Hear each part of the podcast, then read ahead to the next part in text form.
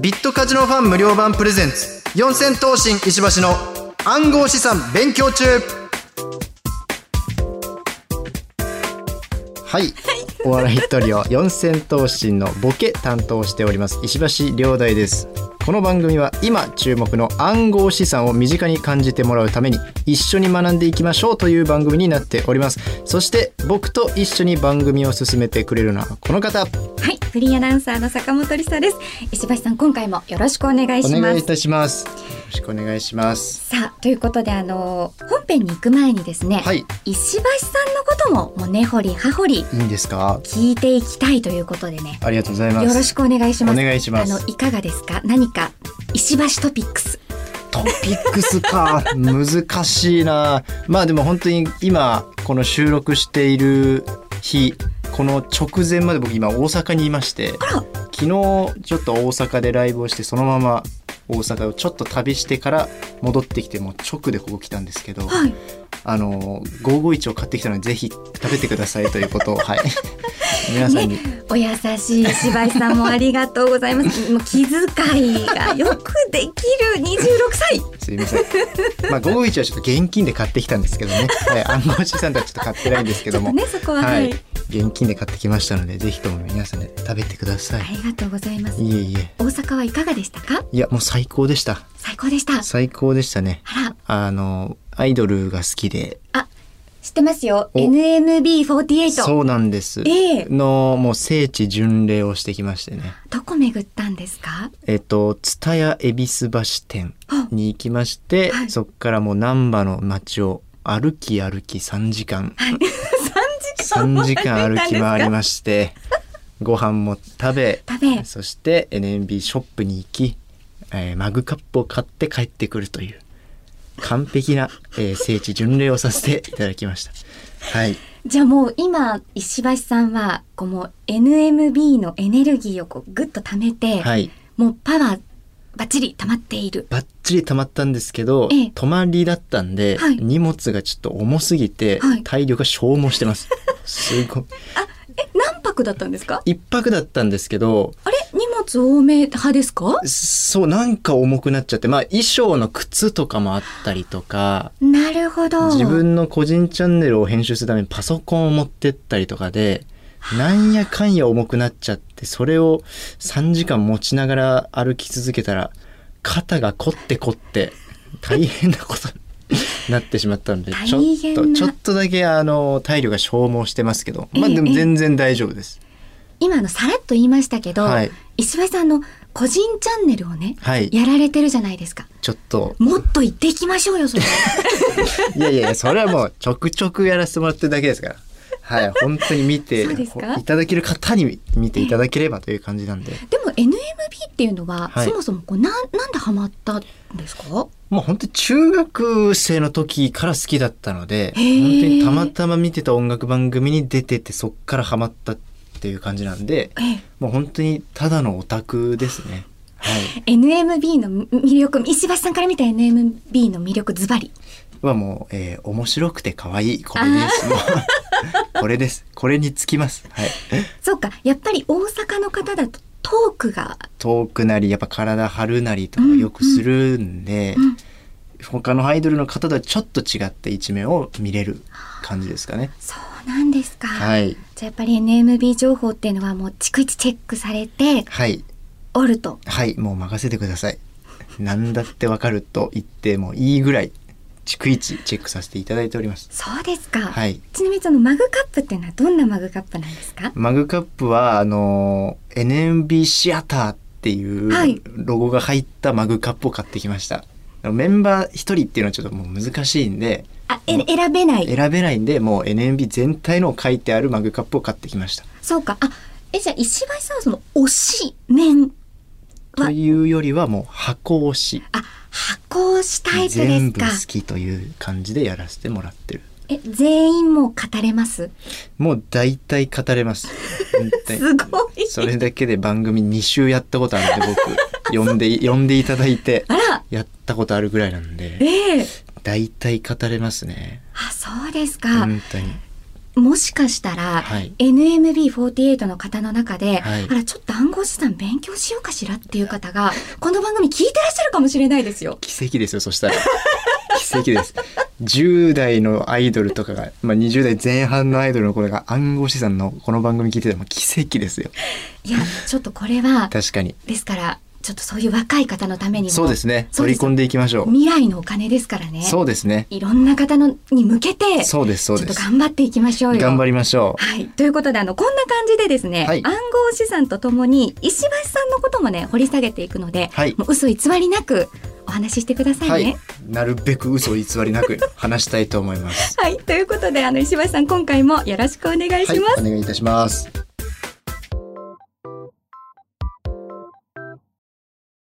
この番組は、ビットカジノファン無料版がお送りします。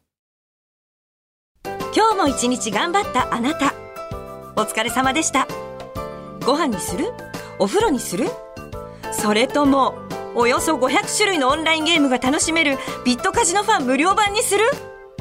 スマホやパソコンで完全無料で遊び放題ビットカジノファン無料版改めまして、四千頭身の石橋良大です。フリーアナウンサーの坂本理沙です。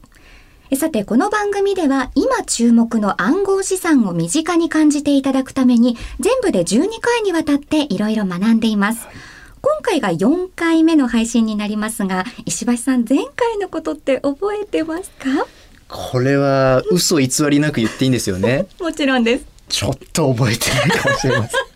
ん。いや、あの、やっぱり難しいですもんね。なかなかそうなんで知っす。て、こう自分の中でこう咀嚼して消化してっていうのがね。そうですね。まあでも覚えてるのはもうちゃんと知識を身につければ全くその安全なものだということは覚えてます。そこはもうちゃんと覚えてます。じゃあバッチリですね。はいあの改めてそんな石橋さんのためにもうん3回目のおさらいをちょはっいとしていきますと、お願いします。暗号資産の流出でいろいろな事件が起きましたが、その原因は取引所や販売所のセキュリティが甘かったことによります。はい。で、現在暗号資産自体にはブロックチェーンというとても優秀なセキュリティが存在しています。うん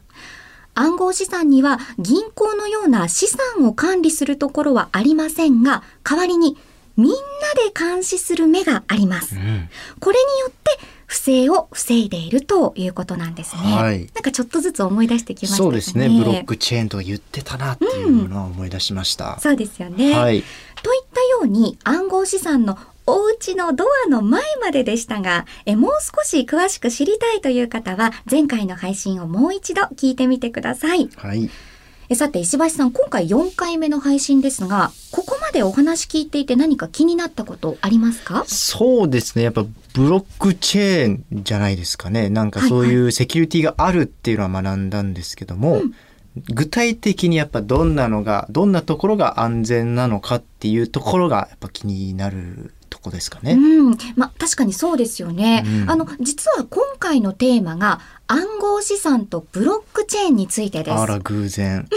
偶然です ね石橋さんだけではなくて、はいこの番組をお聞きの方の中にも、まあ、具体的にどんなとこが安全なのとかチェーンって鎖鎖でつながってるのっていうね、うんこういろんなイメージをお持ちの方もいらっしゃると思うんですよ。確かにイメージ湧きにくいですねどういうものか、そうですよね。そこで今回もおなじみの暗号資産の専門家、アンさんに、出 たアンさんそう、石橋さんが会いたいアンさん。会いたいですよ、うん、ブロックチェーンについてお聞きしましたので、今回も私が代わってご紹介します。お願いしますブロックチェーンについてご説明します。ブロックチェーンとは、非中央集権型の分散型台帳です。中央集権を銀行とすると、ブロックチェーンは非中央集権型。銀行の通帳をイメージしてみてください。銀行の通帳は中央である銀行が管理してあなたの入金や出金など取引の履歴を記録していますよね。はいしかし、非中央集権型のブロックチェーンは、世界中で行われる取引を一つの通帳にまとめたものです。うん取引した日時や枚数の情報が暗号化されて、ブロックチェーンに書き込まれていきます。ブロックチェーンとは、暗号資産を送ったり受け取ったりという取引の履歴が記録されたものなんです。あということなんですね。あということですかはい。どうですか難しかった なちょっとね、あの、いろいろ聞き慣れない言葉も、そうなんですよね出てきたりしましたけれども、うんこのブロックチェーンの仕組みについても、アンさんが解説してくださっています。お願いしますブロックチェーンは一つの通帳ですはが、いうん容量に限りがあります。へえ取引履歴がいっぱいになったら、次の通帳が必要です。はいはいそして、新しい通帳のブロックが作られます。うん新しい通帳のブロックは一つ前のブロックの情報も入るので意図的に改ざんがしにくくなりますなるほどデジタル署名などもありブロックチェーンに割り込んでの改ざんは現実的には不可能となっていますうん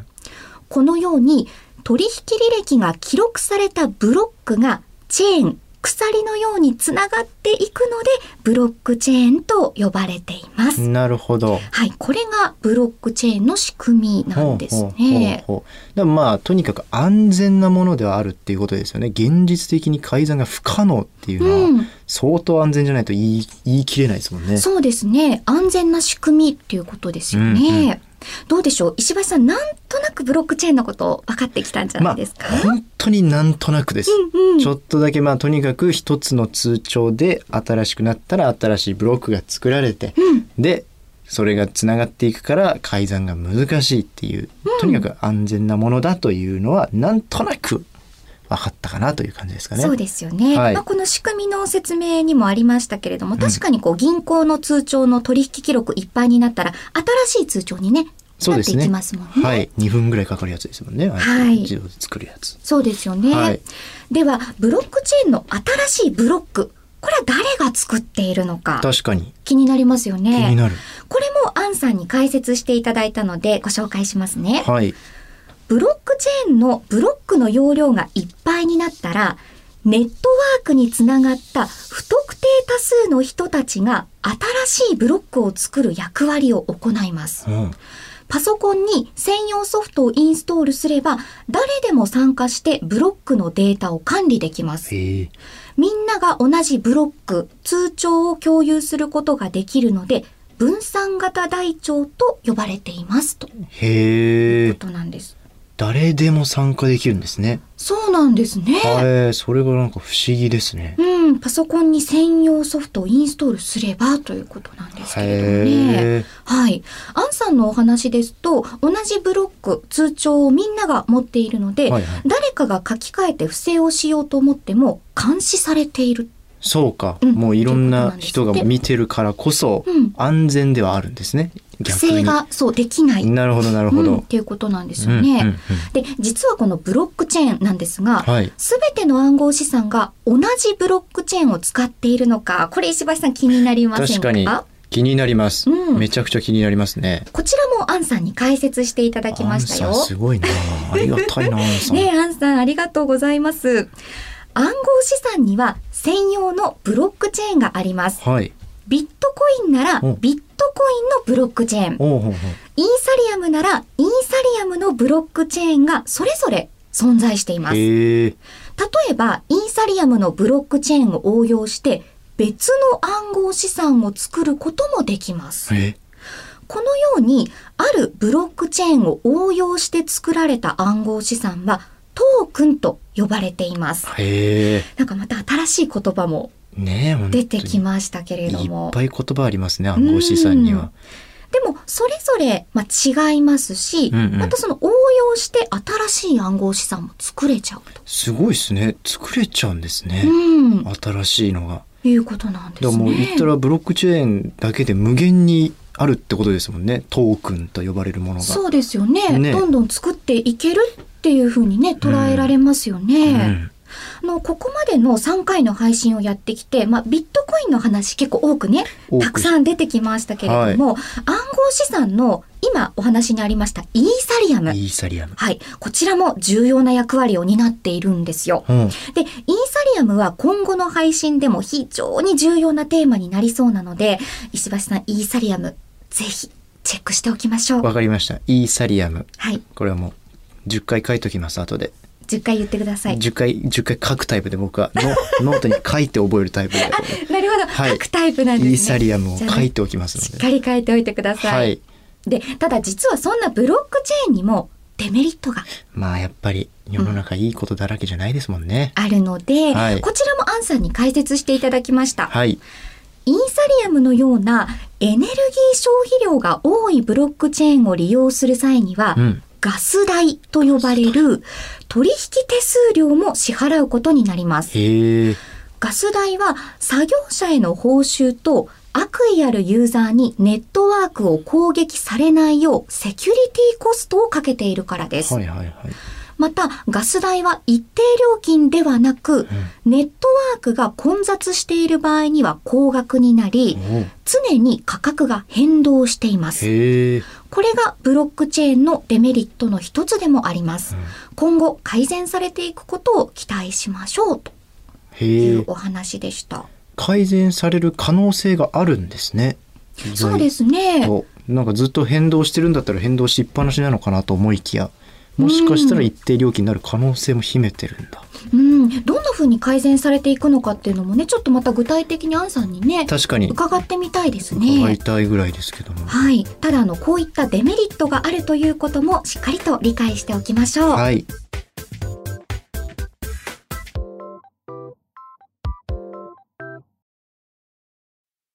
私は世紀の大発見をしてしまったおよそ500種類のゲームが楽しめるビットカジノファン無料版は1日1個やったとしても1年以上楽しめるのだしかも都度反省してそれを踏まえて何度もチャレンジをするこれは面白いぞ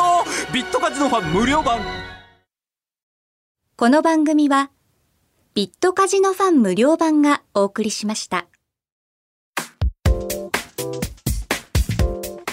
第4回の配信となりました、ビットカジノファン無料版プレゼンツ、四千頭身石橋の暗号資産勉強中ですが、石橋さん、今回はいかがでしたかまあ、とにかくブロックチェーンが安全なものであるとはいい。うことを知ったのと、イーサリアムが今後重要になってくるぞということは勉強しましたあ。、しっかり頭にはい、入りましたね。入りました。はい。ではですね、最後に今回の簡単なまとめをしますと、はい、非中央集権型のブロックチェーンは世界中で行われる取引を一つの通帳にまとめたものうん、取引履歴が記録されたブロックがチェーン鎖のようにつながっていくのでブロックチェーンと呼ばれているはい、ブロックチェーンはみんなが同じブロックを共有することができるので分散型台帳とも呼ばれているうん、そして暗号資産には専用のブロックチェーンがあるはい、イーサリアムのようなエネルギー消費量が多いブロックチェーンを利用するときにはガス代と呼ばれる取引手数料が発生するうん、こういったことを学んできました、はい、いっちょっと学びがいっぱいあってぱいありました。うんもう初めて出てくる単語だらけ。そうですねでもなんかこんな言葉でもガス代っていう言葉を聞くとちょっとビクッとします ね。ガスガス代ねあの普通のガス代かと思っちゃいますけど、ね、違うガス代ですもんねそれと違うガス代なんですね代。はい、はい、ちょっと暗号資産のならではの言葉もねそうです覚えね。ていきましょう、はい、まあ、こんな感じでですね残り8回もお送りしていきますえ次回も分かりやすく暗号資産について学んでいきたいと思いますでは石橋さん最後に一言お願いしますえー僕はオール電化などで今ガス代は払っておりません電気代のみですだそうです はいそれでは今回の配信はこの辺で四千頭身の石橋亮大と坂本理沙でした暗号資産は法定通貨ではありません価格が変動することがありますのでご注意ください取引によっては投資金額を上回る損失が生じるリスクがあります取引内容を十分にご理解の上ご自身の判断で取引をされていただくようお願いいたしますまた暗号資産の交換は金融庁の認可を受けた取引所販売所で行ってくださいその際必ず説明を受け内容をよく理解してから行ってください暗号資産や詐欺的なコインに関する相談が増えています詐欺や悪質商法にご注意ください認可を受けた取引所や暗号資産に関するお問い合わせ苦情相談などは JVCA 一般社団法人日本暗号資産取引業協会のホームページをご覧ください